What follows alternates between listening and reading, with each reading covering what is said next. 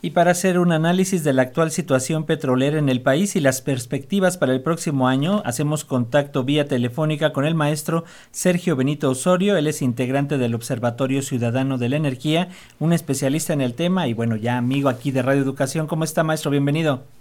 ¿Qué tal? Muy buenos días. Con mucho frío, pero aquí saludando al público de Radio Educación. pues ya somos tres, maestro. Muchísimas gracias por tomarnos esta llamada y un abrazo y felices fiestas. Pero bueno, pues este año que concluye ha sido, vaya, controversial en materia de hidrocarburos. Pero ¿cuál sería su balance? ¿Qué nos dice? No, yo creo que eh, para las finanzas públicas del país este ha sido un año muy bueno. Eh, los precios del petróleo se han ido incrementando de manera muy importante y el promedio eh, que vamos a tener este año seguramente se estará alrededor de los 66 dólares por barril. Es decir, eh, realmente las finanzas públicas eh, mexicanas han sido tan importantes que si tomamos solamente las cifras del tercer trimestre del año, se tenía calculado que Pemex entregaría algo así como 593 mil millones de pesos y se están entregando 685 mil.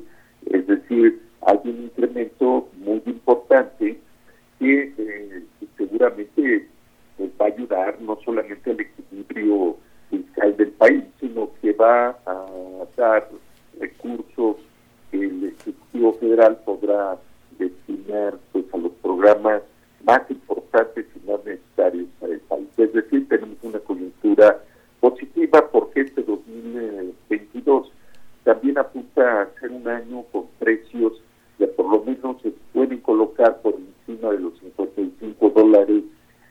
que eh, se tienen como base del presupuesto federal. Es decir, nos alejamos de esta eh, situación que en años pasados implicaba reportes muy importantes a distintos programas de la Administración Pública Federal vamos a tener un buen año en materia petrolera. Maestro, en este sentido, el presidente López Obrador aseguró que en el 2022 se pagará lo que resta de la refinería que compró Pemex allá en Texas. ¿Esto cómo nos va a beneficiar? Ya hemos hablado un poco de este tema, pero a final de cuentas todavía está el debate en que si va a funcionar, no va a funcionar. También ya hay, una demanda de empresarios estadounidenses, pero ¿cómo lo ve usted? ¿Cómo nos beneficia? El tema del Deer Park es un tema, eh, digamos, de oportunidad, como ya fue informado, es decir, Petróleos Mexicanos tenía el 50% de esa refinería, pero eh, los términos en los que se contrató originalmente, el país recibía prácticamente nada de eh, los negocios que hacía esa refinería. El poderla comprar en alrededor de 1.300 millones de dólares eh,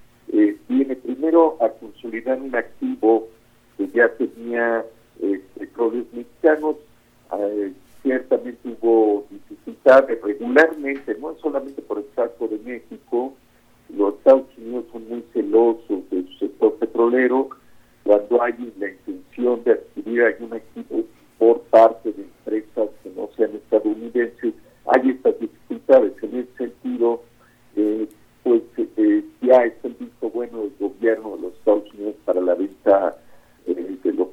de Deer Park a petróleos mexicanos, una buena noticia y realmente para el país va a significar el tener una garantía eh, para suministro de combustibles líquidos, es decir, el poder estar trayendo al país gasolina y otros refinados que provienen justamente en un activo propio y que creo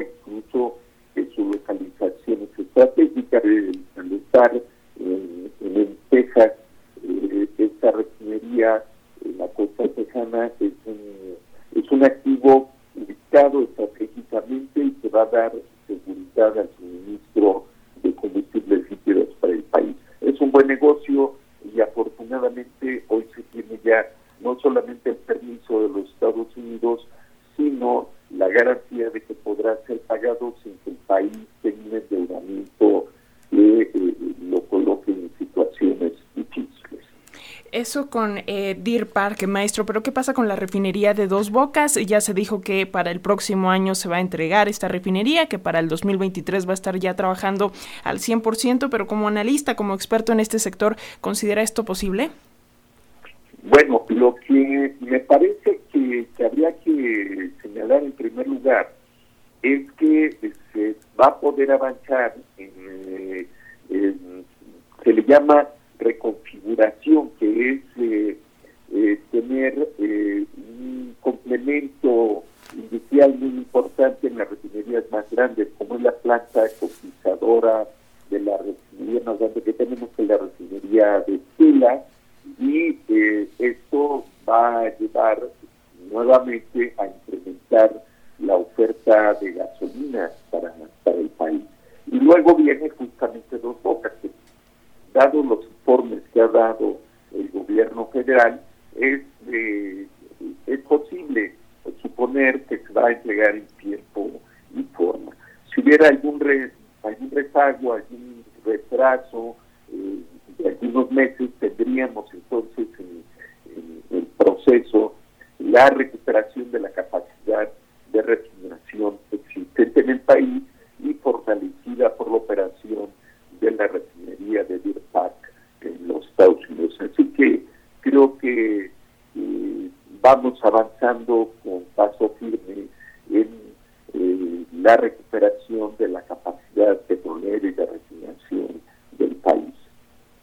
Bueno, entonces se, está eh, descubriendo, bueno, más bien nos estamos dando ya cuenta, eh, maestro, de lo que había venido ocurriendo con Pemex, ¿no? Lo que tanto se había denunciado, el saqueo que existía y que realmente no se le estaba aportando a, la paraestatal, sin embargo, se estaba dejando morir y ahora se está recuperando toda esta parte y con este panorama que usted nos pinta, los próximos años tendrían que ser algo importante en materia petrolera para nuestro país, como lo fue en antaño.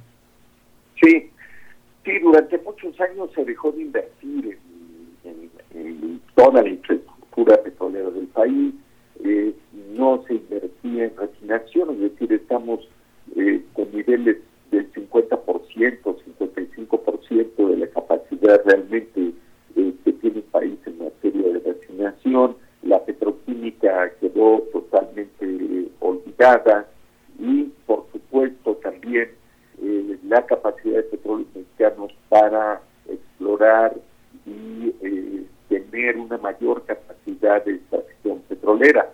Nosotros llegamos a tener 3.3 millones de barriles y hoy,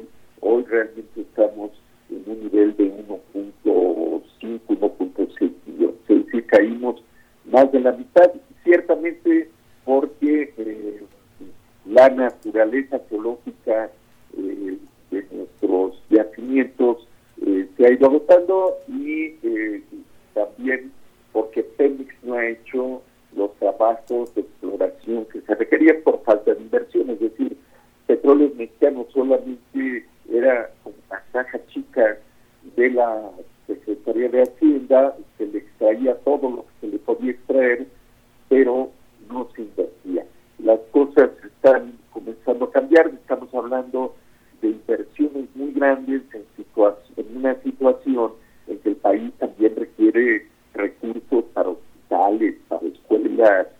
etcétera. Entonces está haciendo un ejercicio, un trabajo muy fuerte, pues para poder eh, de manera equilibrada mantener los niveles de inversión que requiere petróleo mexicano sin descuidar las otras responsabilidades que tiene también el gobierno federal. Creo que eh, en general estamos viendo una, eh, una mejor orientación de la política petrolera, de la política presupuestaria y hacendaria eh, vinculada al sector petrolero. Pues ahí está, muchísimas gracias, maestro Sergio Benito Osorio, integrante del Observatorio Ciudadano de la Energía. Muchísimas gracias por estos minutos para las audiencias de Radio Educación y seguiremos en constante comunicación ya el próximo año. Con mucho gusto. Gracias, maestro. Buena, buen año, gracias.